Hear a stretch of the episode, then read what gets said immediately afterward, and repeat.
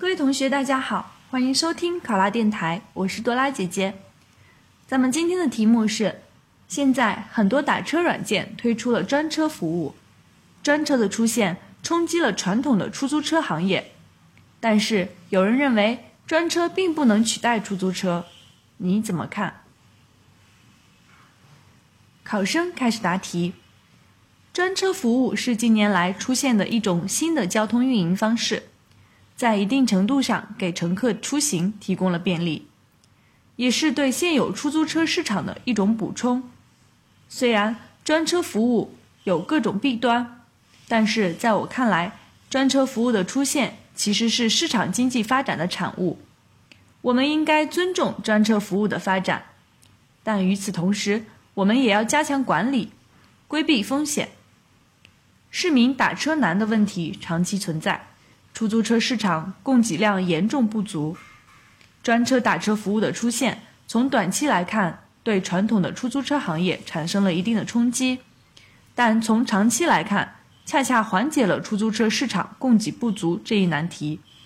从另一个角度来看，专车服务的车辆不仅舒适，服务更为优质，消费者还有更多专属权益，不仅是市场所需。也是市民出行服务升级的大趋势，符合也顺应消费升级时代人们对于出行需求的升级。除了满足差异化出行市场需求以外，更加能整合优化盘活传统汽车租赁市场，有效提高其闲置车辆的使用率，也能督促传统的出租车行业进行内部整改，除去其原有的一些如份子钱等弊端。当然，专车服务也存在一些弊端，比如说，专车服务其经营行为不受行业部门管理，车辆不经专门定期检测，从业人员也没有接受系统的上岗培训和安全教育等，不仅有非法营运之嫌，而且也存在着安全隐患。但是，站在社会发展的角度来看，专车服务是利大于弊。政府各部门应趋利避害，进一步加强对专车服务的管理，让他们真正发挥便民作用。具体来说，要做好以下几方面的工作：一是明确责任主体，提供网络约租车服务平台的企业是网络约租车的责任主体，要承担相应的主体责任；二是要保证乘客安全，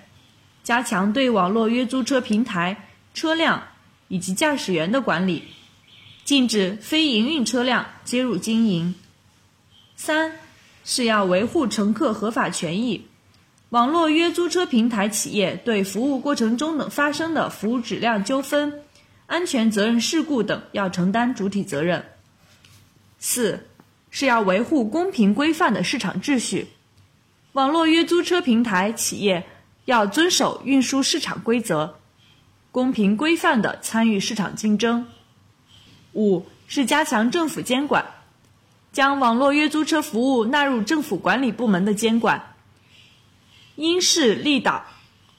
建章立制，建立网络约租车规范发展。与此同时，相关部门也应该及时推进传统出租车行业深化改革，鼓励传统出租汽车利用互联网技术。推动转型升级，改进服务质量，拓展服务功能，为社会公众提供更便捷、舒适的个性化出行服务。考生答题完毕。想要获得本题的思维导图以及更多的公考资讯，请关注“考拉公考”微信公众号。上考拉考上了，我是多拉姐姐，咱们下期再见。